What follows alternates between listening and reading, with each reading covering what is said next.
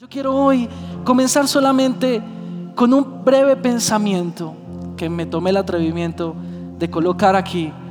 ¿Usted me lo permitiría leerlo?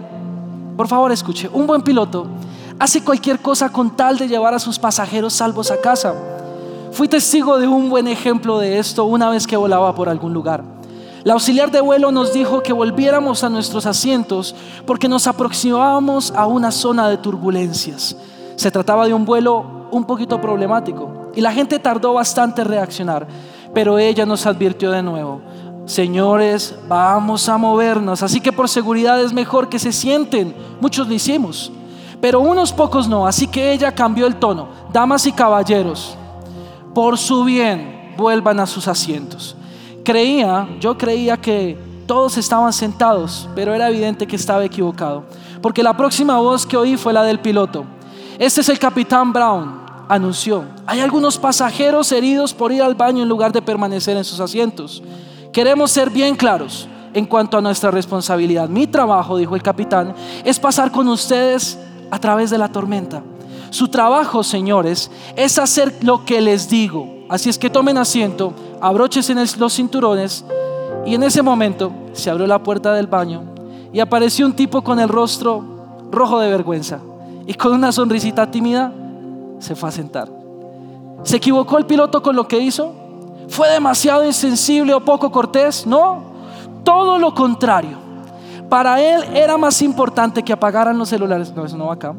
Para él era más importante que el hombre estuviera a salvo, aunque avergonzado, que no advertido y herido. Los buenos pilotos hacen lo que sea necesario con tal de llevar a sus pasajeros a casa. Te digo algo, así es Dios. He aquí una pregunta clara. ¿Cuánto quieres que Dios haga para prestarte atención? Si Él tuviera que escoger entre tu seguridad eterna y tu bienestar terrenal, ¿qué crees que escogería? No te apresures a contestar, por favor. ¿Qué creen que Él escogería? Piénsenlo bien. Piensa un poco.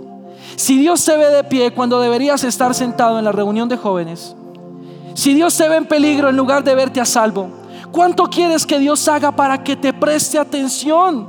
¿Qué dirías si Él decidiera llevarte a otro país, como lo hizo con Abraham? ¿Qué dirías si te llevara y te llamara a dejar el retiro? ¿Recuerdas a Moisés? ¿Qué tal si te hubiera hablado un ángel o las entrañas de un pez tipo Gedeón o Jonás? ¿Qué tal un ascenso como Daniel o una destitución como Sansón? Dios hace cualquier cosa con tal de que le escuchemos. ¿No ese es el mensaje de la Biblia? La búsqueda implacable de Dios. Dios a la casa, Dios buscando, hurgando debajo de la cama en busca de sus hijos escondidos, moviendo los arbustos, rastreando la oveja perdida y haciendo una bocina con sus manos para gritar por las quebradas. Por todas sus peculiaridades y desigualdades, la Biblia tiene una historia sencilla. Dios hizo al hombre, el hombre lo rechazó. Dios no se dará por vencido hasta que traiga al hombre de vuelta a él. Desde Adán en Edén hasta el último ser humano ha podido oírse la voz. Yo soy el piloto, tú eres el pasajero. Mi trabajo es llevarte a casa. Tu trabajo es hacer lo que yo digo. Dios es tan creativo como inevitable. Bondadoso y sin alardes. Ternura y dureza. Firmeza fiel, paciencia urgente, ansiedad tolerante, suave en su gritar, dulce. Se hace escuchar él es un silbido apacible. Ese es el Jesús que Juan recuerda. Las preguntas sinceras, las afirmaciones ensordecedoras, el toque suave, nunca yendo donde no le invitan. Pero una vez invitado, nunca se detiene, sino hasta, hasta finalizar, hasta que se haya tomado una decisión. Dios susurrará, Dios gritará, tocará y forcejeará nos despojará de nuestras cargas. Y si hay mil pasos entre nosotros y Dios, Él los dará a todos, menos uno. A nosotros nos corresponderá dar el paso final. La decisión es nuestra. Por favor, entiende. Su meta no es hacerte feliz. Su meta es hacerte suyo. Su meta no es darte lo que quieres. Es darte lo que necesitas. Y si eso significa una y dos sacudidas para que vuelvas a tu asiento, Él lo hará. La molestia terrenal es un agradable cambio para la paz celestial. Jesús dijo, En el mundo habréis de sufrir, pero tranquilos, yo ya vencí ese mundo. Juan 16, 33. ¿Cómo podía hablar con tal autoridad? ¿Con qué derecho toma el mando? Simple. Él, como el piloto, sabe lo que no sabemos y puede ver lo que no podemos ver. ¿Qué sabía el piloto? Sabía cómo volar un avión. ¿Qué veía el piloto? Turbulencias adelante. ¿Qué sabe Dios? Sabe cómo gobernar la historia. ¿Qué ve Él? Bueno, creo que ya me entendieron el mensaje. Dios quiere llevarte a casa con seguridad. Solo piensa en Él como tu piloto. Pero para eso, siempre piensa en ti como su pasajero. Mi pregunta para ustedes hoy es,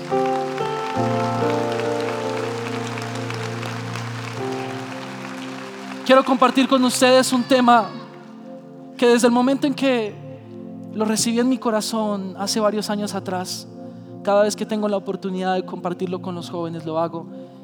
Y la pregunta hoy para ti es, ¿qué haces aquí? ¿Qué haces aquí? Primera de Reyes 19:9. ¿Cuántos trajeron su Biblia? Y allí se metió en una cueva donde pasó la noche. Y vino a él palabra de Jehová, el cual le dijo, ¿qué haces aquí, Elías?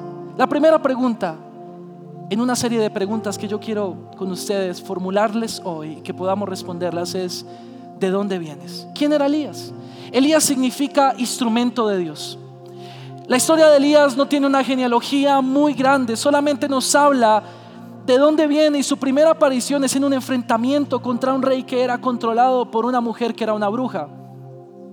Por desobedecer a Acab, fue controlado por una bruja. Dios le dijo al pueblo de Israel, nunca se casen con mujeres que no sean de su misma nación. Pero Acab se casó con una mujer, el cual hizo que su corazón se desviara completamente a seguir a Baal. ¿Qué significa Baal? Baal significa amo. ¿Quién controla tu vida? Yo te quiero hacer esa pregunta en esta tarde. ¿Quién controla tu vida? En la parte de atrás del avión de quién vas, quién es tu piloto. Tres cosas hay para que tú puedas saber quién controla tu vida.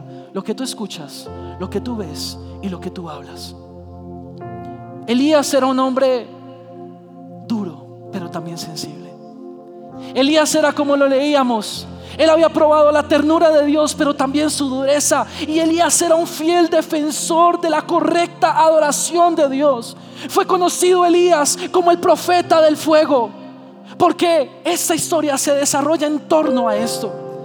Ahora, Elías al ver que el pueblo de Israel se había desviado completamente tras Baal, que los controlaban los ritos, las cosas que Dios no les dijo que hiciera, se levantó y fue al monte Carmelo, donde se enfrentó a 400 hombres, pero él solamente uno. El Monte Carmelo se asemeja en esta tarde a este lugar. ¿Saben por qué? Porque muchos de ustedes dentro de su corazón tienen lugares que por desobediencia se han vuelto infértiles. El monte Carmelo era un lugar fértil, pero se convirtió en algo seco por la falta de fidelidad de Israel. Tú tienes en tus manos el poder para que tu corazón sea un corazón seco, sin futuro, sin esperanza. Todo si eres desleal o infiel. Siempre fiel, nunca infiel.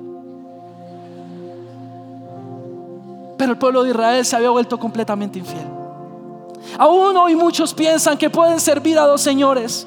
Tú sabes por qué batallas con la pobreza, con la ruina. ¿Sabes por qué? Porque le sirves a dos señores. Por eso muchos aquí siguen en ruina. Muchos piensan que pueden seguir a Baal y satisfacer sus placeres, pero buscar a Dios para que los cuide. Señor, por favor, cuídame, guárdame, protégeme. Ah, pero rumba. Puede que en lo externo digas que sigues al Señor pero en tu interior sigues pensando en las cosas de este mundo. Dios no comparte tu adoración con nadie, porque muchos aquí, oh Señor, tú estás aquí, pero de lunes a viernes, mejor no hablemos de qué cosas cantan. ¿Quién controla tu vida? Lo que tú hables, lo que tú pienses, lo que tú escuches, lo que tú hables. ¿Qué hablas tú? ¿Qué dices tú? El negativismo controla tu corazón, tu mente. Pues eso será el destino que tú mismo te estás poniendo por delante. Dios no comparte su adoración con nadie. Y toda adoración que esté mezclada con el mundo es inaceptable para Dios. Pero aquí llegó la prueba de fuego para Elías.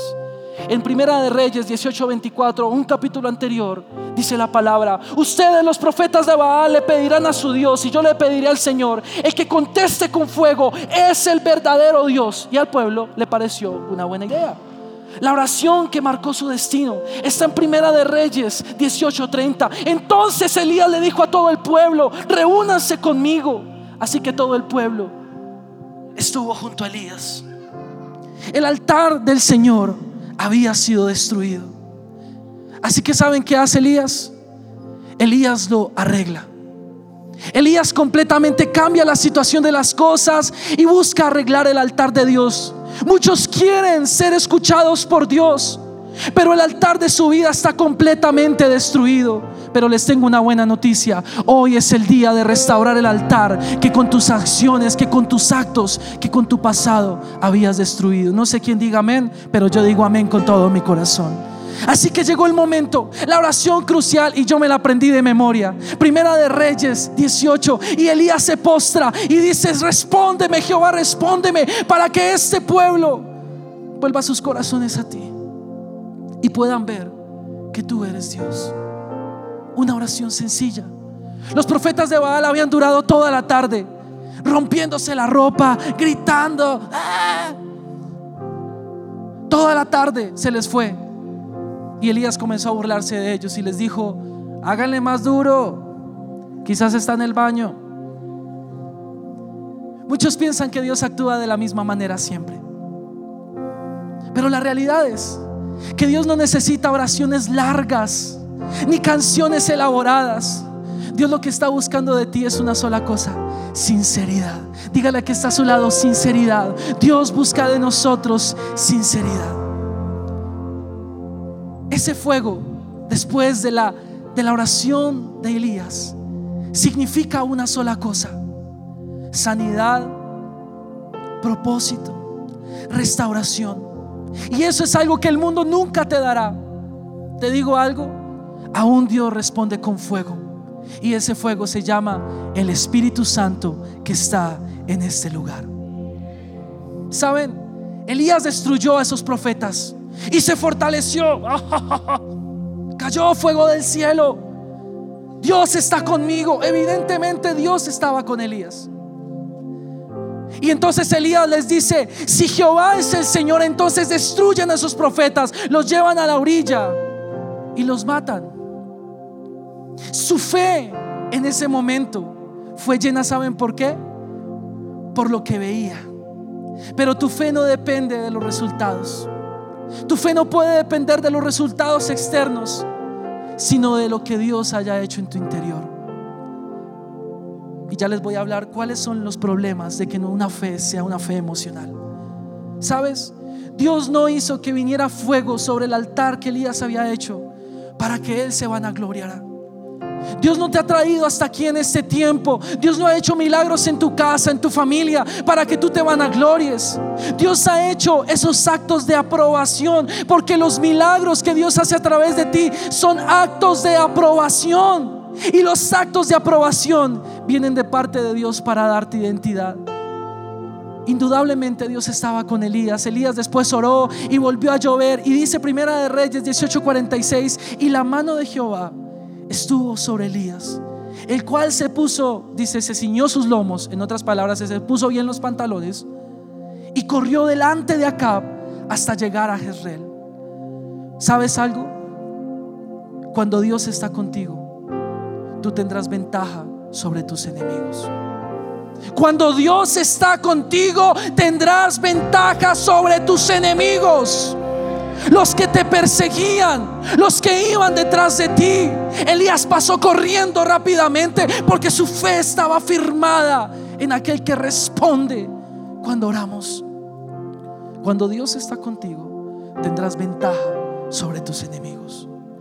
Elías destruyó un ejército, pero aquí viene el meollo del asunto. Tuvo temor e incredulidad. Santiago dice, varón sujeto a las mismas emociones. Entonces, ¿dónde queda tu fuerza? Cuando las cosas no salen como tú esperas. Cuando la universidad no se paga como tú esperabas. Cuando llevas 30 años esperando una esposa y no llega como la esperabas. No, mentira. ¿Dónde queda tu fe? Tu fe no se puede reducir al tiempo que tú esperas. Recuerda, la fe que Dios quiere colocar en tu corazón no depende de los actos externos. La fe verdadera es aquella que agradece por las cosas que Dios ha hecho internamente. Lo segundo, yo te quiero decir algo. Cuando tú te quedas sin fuerzas, tus necesidades le importan a Dios. Quiero recordártelo. Tus necesidades le importan a Dios. Viniste por primera vez a este lugar porque alguien te invitó a una empanada que no venden en ningún lugar aquí en el Café de la Sabana. El que se rió es porque lo hizo. Ahorita vamos a orar por arrepentimiento. ¿A qué has venido a este lugar? Si viniste por primera vez o si llevas muchos años, quiero decirte esta verdad. Tus necesidades le importan a Dios. Entonces, ¿dónde está Dios? ¿Qué pasaría si Dios contestara todas nuestras oraciones como nosotros quisiéramos? Un predicador dijo, quizás yo sería Batman. Dice Primera de Reyes 19:4, entonces Elías caminó todo el día por el desierto. Se sentó debajo de un arbusto, un enebro, y con ganas de morir se dijo, ya basta, Señor, déjame morir, porque no soy mejor que mis antepasados. ¿Sabe? El enebro es un árbol muy frondoso que se da muy rara vez. Y el enebro tiene muchas hojas que dan mucha sombra. Muchos por causa de las cosas que han vivido, de las decepciones, de la tristeza, van y se refugian debajo de otras cosas. Pero si tú quieres vivir a la sombra de algo, si tú quieres vivir a la sombra de alguien, vive a la sombra del Altísimo como lo dice en el Salmo 91. Tú no tienes que vivir a la sombra de los errores de tu pasado. Tú no tienes que vivir a la sombra de tus debilidades. Si quieres vivir bajo la sombra de algo, vive a la sombra del Omnipotente. El que habita al abrigo del Altísimo morará bajo la sombra del Omnipotente. Elías no lo sabía, pero Dios estaba con él. ¿Por qué Elías se tuvo que refugiar ahí? Porque el temor es la máscara del orgullo. Miedo a no tener el control. Miedo a que las cosas no salgan como las esperas. Tal vez Elías esperaba que al matar a esos 400, al que hubiese descendido fuego, entonces el rey y la reina iban a morir. Y entonces la gente le iba a venir a buscar, Elías, enséñanos el verdadero camino. Pero eso no fue lo que sucedió. Antes esta mujer le dijo, Elías, para mañana, esta misma hora, vas a estar muerto. Elías se sintió solo, sintió temor, mató 400, destruyó todo un acto religioso, pero le tuvo miedo a una mujer. El temor es el velo que nos impide ver el, propósito de Dios en el momento de la prueba. Elías sintió que no había cumplido el propósito. Quizás tú hoy como líder sientas, pero Señor, si llevo orando tanto por esa persona, por mi familia, Señor, yo vengo a la iglesia, yo hago todo lo que tú me dices, yo te busco, pero sigo batallando en mi casa. En mi casa mi mamá me dice que lleve el colchón mejor. Yo te digo algo, el hecho de que las cosas no pasen como tú esperas, no significa que Dios no está en el asunto. Significa que Dios está como un silbo apacible. El desierto te recuerdo en esta tarde, es un lugar de transición para entrar a la tierra prometida. Solo como tres me escucharon. El desierto solo es un lugar de transición para entrar a la tierra prometida. Te digo algo, el desierto es un lugar muy especial.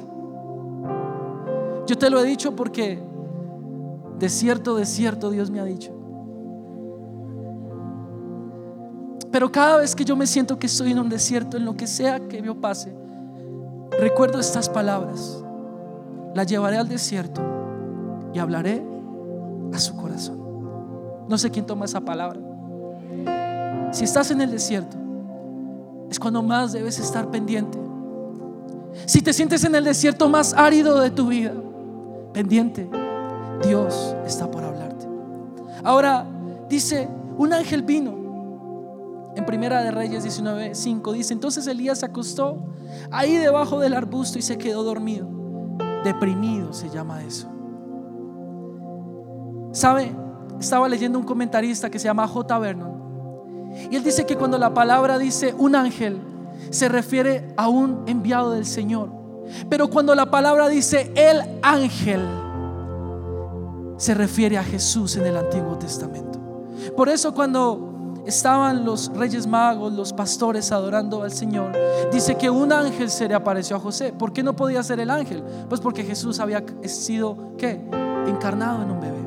Pero aquí dice la primera vez, y un ángel. Pero entonces Elías no le prestó atención. Dice que comió, bebió, pero pues, ah, estoy deprimido. Ah. Mi novio me dejó. Ah. Si la vida es bella, porque las rosas tienen espinas? Ah. Porque las cosas no me salen? Y entonces comenzamos a patalearle a Dios. Ay, bueno, si Dios no me quiere poner atención, entonces me voy a echar en la tristeza. Pero después dice, el ángel del Señor le dijo, levántate y come. Y dice antes, una vez más, lo tocó. La segunda vez. Quizás hoy estés aquí por segunda vez. O quizás estés aquí la segunda vez del cuarto tiempo. Pero una vez más Jesús volverá a tocar. Jesús estaba ahí. Y yo te digo algo, hoy debes volverlo a intentar. Pedro vuelve a echar la red. Permanecer en la voluntad de Dios es persistir hasta cumplir el propósito. Eso es estar en la voluntad de Dios. Nadie dijo que sería fácil. Y por lo que no es fácil, la corona es más grande que cualquier corona. Por eso si tú estás en la voluntad de Dios, te tengo una buena noticia. Tienes que persistir hasta cumplir el propósito de Dios. Jesús, el mismo Dios estuvo con Elías en el desierto, ahora lo puedes ver. Pero Dios le dijo, Elías, ve a la montaña sube a la cima. Yo quiero que veas como yo veo las cosas. Dios nunca dejó a Elías, Dios nunca dejó a la, humanidad. Él envió a Jesús, la imagen visible del Dios invisible. Dios nunca te ha dejado a ti y Dios nunca te dejará. La gente dice, Dios, ¿por qué no me hablan? Amigo, Él te escribió un libro. Y como lo leí un día en Facebook, cuando te sientas a leer la Biblia, el autor del libro lo lee contigo, algo así. Lo tenía que decir. Si sientes que Dios no te habla, es porque no lees la Biblia. Y si no lees la Biblia, no tienes fe. Y estás viniendo aquí a calentar silla. Pero te digo en esta tarde, vas a ser libre de toda pereza y ociosidad espiritual. No importa si viniste por primera vez, lo importante es que estás en este lugar. Dios nunca te ha dejado y nunca te dejará. Él no solo te dice que te levantes, a ver, levántese, a ver si estás machito, no llore. Él te toma del brazo, te alimenta aunque no quieras. Yo me imagino a Jesús con Elías, al ángel con Elías, haciéndole el avioncito. ¿Quién es un Elías bonito? Elías, por favor. Y Dios muchas veces se ha sentado a tu lado y te ha dicho, a ver María, a ver José, a ver Andrés, a ver Lucas. ¿Hasta cuándo? Coma, hermano. Levántate, porque tu propósito es grande. Y como dijo Pablo, la leve aflicción que estás viviendo hoy no se compara al peso de gloria que vivirás mañana. Porque entre más oscura está la noche es porque más pronto va a amanecer. Y te tengo una buena noticia. El deber de Jesús como piloto es pasar contigo a través de la tormenta. Y Él está en este lugar, dispuesto a tomarte de la mano y a llevarte contigo. Solo levántate y vuélvelo a intentar. El Señor Jesús ayudará tu fe. Como aquel hombre que le dijo, Dios, Jesús, yo creo. Ayuda a mi fe. Quizás tú tengas fe, poca, mucha, grande, pequeña, cortica, bajita, gordita. Pero es fe. Tu oración debe dejar, Señor, dame fe. Porque después se ve en una situación muy horrible. Porque estoy en esto. Bueno, tú me dijiste que te diera fe.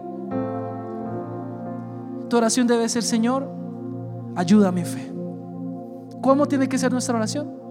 Señor, ayuda a mi fe. Yo creo. Si estás aquí es porque crees, ¿no?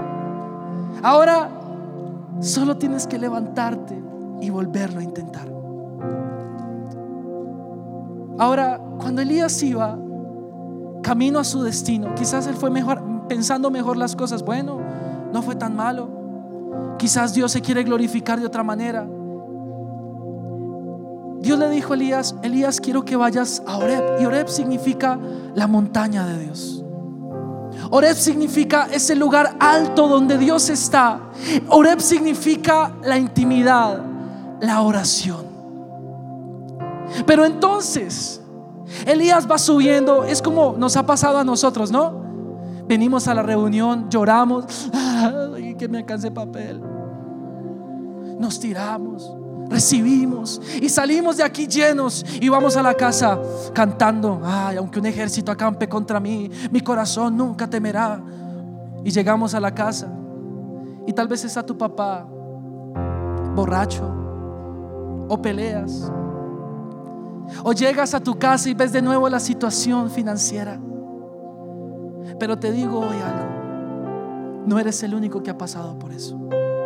Hasta los más grandes han pasado por eso. Cuando Elías iba subiendo a la cima, ¡pum! Vino los recuerdos del pasado. Esta mujer me quiere matar. Y entonces dice la palabra en Primera de Reyes 19:9, al llegar allí se metió en una cueva. Ese no es el destino final. Pero las cuevas tienen un propósito en Dios. Las cuevas de sinceridad. ¿Cómo así, Johan? ¿Cuevas de sinceridad? Bueno, acompáñame a ver esta hermosa historia. ¿Te has sentido así en tu lugar secreto? Como que vas a orar y ah, viene el pensamiento, hay que pagar la codensa, Señor, ayúdame a pagar la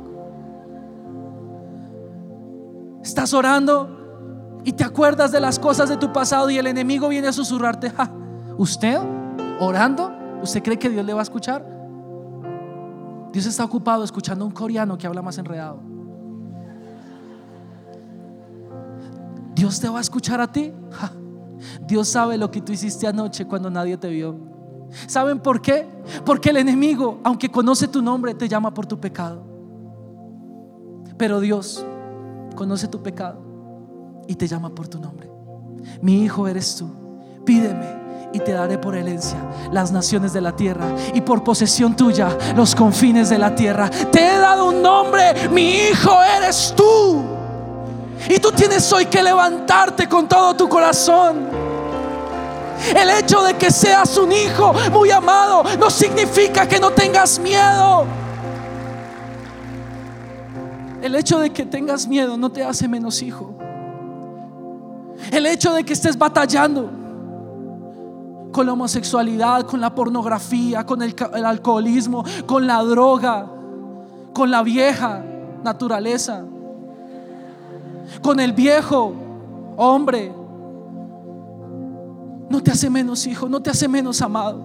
¿Sabes cuánto vales tú? Un hijo de Dios en la cruz del Calvario. El hijo de Dios, no uno cualquiera. El hijo de Dios en la cruz del Calvario con los brazos abiertos.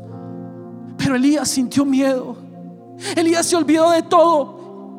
Y entonces se metió en una cueva. Pero Elías, ese no es el destino final. El destino final es la cima. Y Dios hoy te está diciendo, ve a la cima. Ya no veas más las cosas como tú las ves. David, Goliat no es tan grande. Ven, mira conmigo desde aquí arriba. Elías, eso no es tan difícil. Ven a la cima. Mujer, no te vas a quedar soltera. Eso no es difícil. Ven a la cima. Querido amigo, no te vas a quedar en bancarrota. Ven a la cima.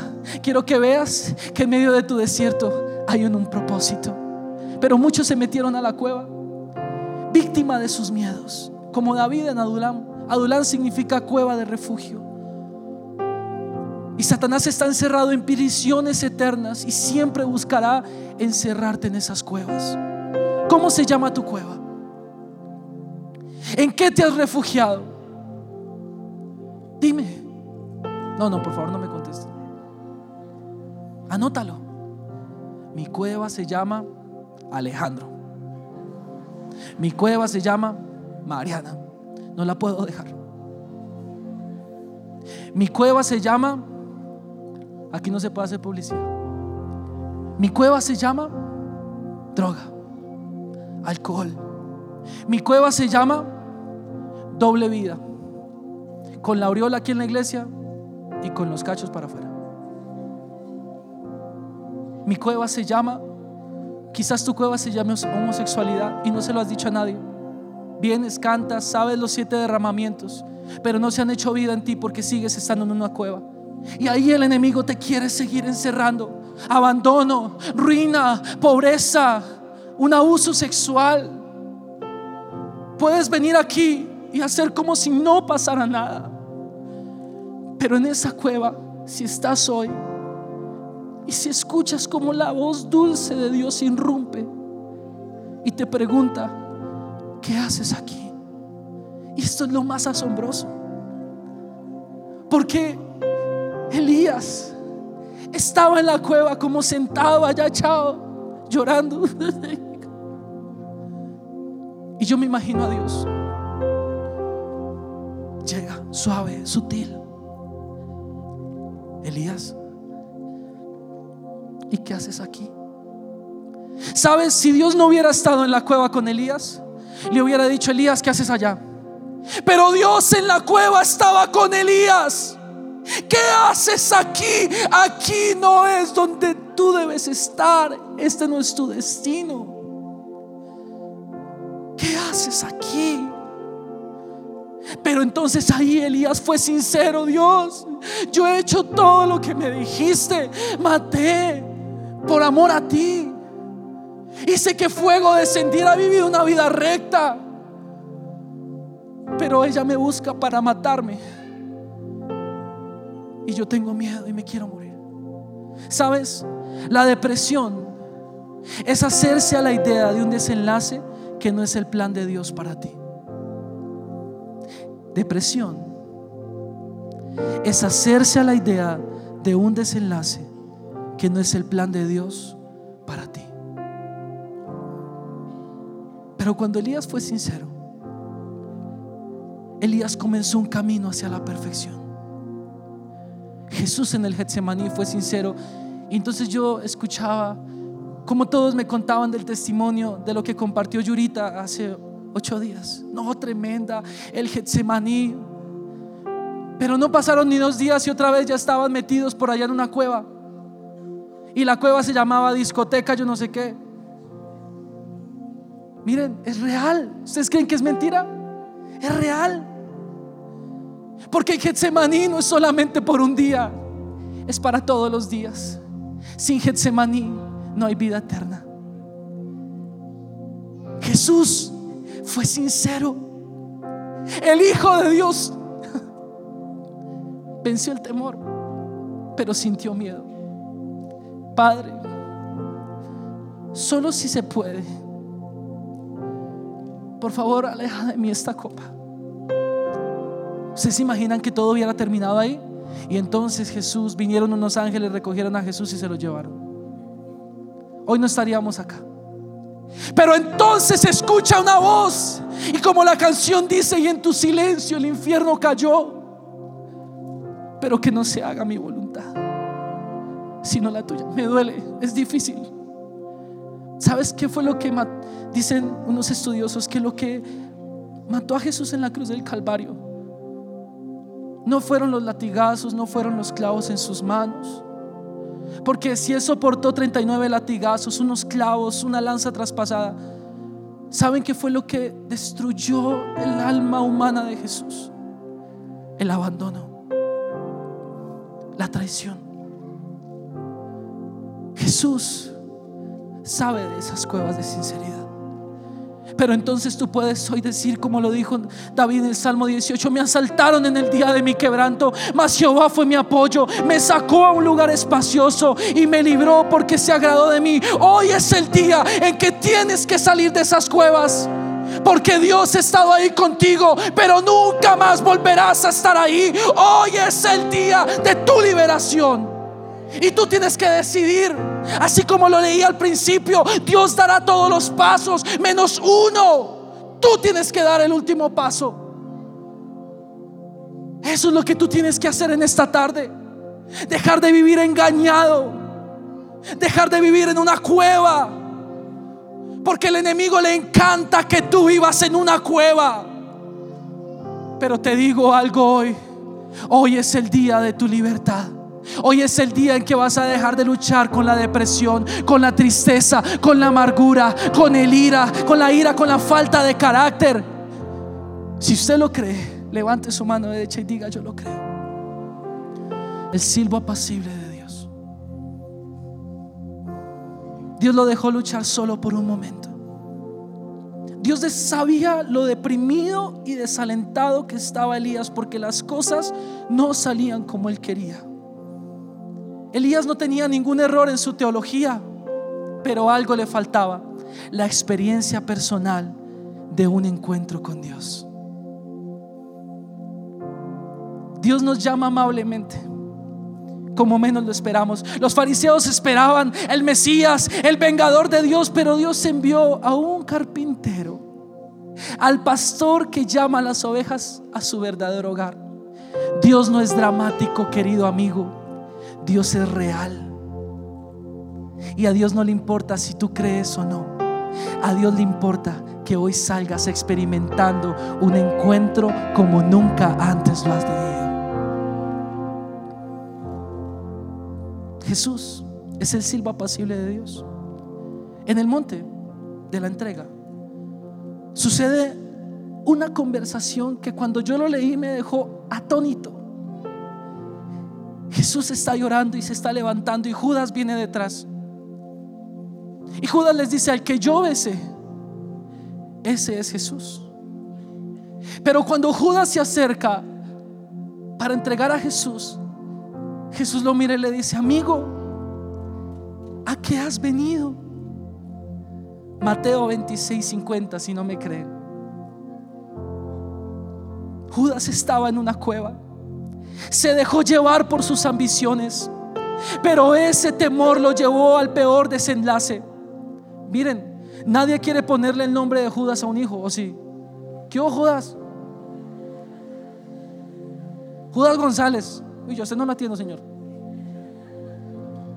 ¿Por qué? Porque cuando Judas ignoró a Jesús, firmó su sentencia de muerte. Judas esperaba otra cosa. Judas esperaba que Jesús llegara a Roma triunfante con un ejército y sacara a César y lo pusiera y lo degollara y a él lo pusieran como ministro de finanzas. Ah, pero no. Dios no es dramático. Dios es real. Y por eso Elías se quedó, dijo, yo tengo que salvar lo que pueda. Y ese temor lo llevó a entregar a su mejor amigo. Pero Elías entendió que Dios no actúa como nosotros esperamos. Dios le estaba diciendo, Elías, no por espada ni por ejército, sino por mi espíritu, dice el Señor. Quédate quieto, quédate quietico y conoce que yo soy Dios. Judas no lo entendió. Y por eso prefirió sacar provecho antes de quedarse sin nada. ¿Cuál es tu respuesta? No sigas ignorando que estás en una cueva. Porque todo termina así. Primera de Reyes 19:11. Y Dios le dijo, sal fuera de la cueva y ponte delante de mí. Y cuando Elías salió, dice que pasó fuego, un terremoto, truenos pero no, Elías sabía que Dios no estaba ahí. Eso, era lo que, eso es lo que esperamos, ¿no? Que Dios baje con, tú eres mi. Y muchas veces Dios tiene sus encuentros sobrenaturales. Pero recuerda, Dios no actúa como tú esperas que Él actúa. Dios actúa para cambiarte la vida. Pero dice, dice Charles Spurgeon, el silencio audible y ahora los truenos cesaron y los relámpagos se habían ido. Y la tierra estaba quieta y el viento se había callado. y había una calma como de muerte. Y de en medio del aire calmado, de allí vino lo que en hebreo se llama una voz de silencio apacible. Como si el silencio se hubiera hecho audible. No hay nada más terrible que una horrible quietud después de un terrible terremoto. Elías tomó una decisión. Él salió de la cueva. Y por segunda vez, cuando Elías entendió que el Dios Todopoderoso estaba ahí, él tapó su cabeza, se colocó en sus rodillas y Dios le preguntó por segunda vez, ¿qué haces aquí, Elías? ¿Qué haces aquí? Ahora Dios había hablado y su voz disipó todos sus temores. Voz de propósito. Cuando entiendes tu condición, Dios te hace libres para que ayudes a otros. Ahora yo te pregunto, ¿cuál es tu cueva? Porque de ese lugar el mismo Señor Jesús ha venido a decirte, es tiempo de salir y que nunca más vuelvas a estar ahí. Lo que para ti es imposible, para Dios no lo es. Y si viniste por primera vez y llamas locura a lo que yo te hablo en esta tarde, te tengo una buena noticia. Lo que para el mundo es locura, para nosotros es poder de Dios. Y Jesús es la voz amable que hoy te llama y te dice, sal, no vas a hacerlo solo, yo estoy contigo, pero tienes que reconocer que has estado en una cueva. Ahora, como lo decía al principio, Dios da todos los pasos, pero tú tienes que dar. Y hoy quiero hacer un llamado diferente. Yo no te voy a pedir, vengan aquí los que estén, no. Hoy es diferente. Yo voy a pedir que bajen un poco las luces del auditorio. Tengo un poco tiempo.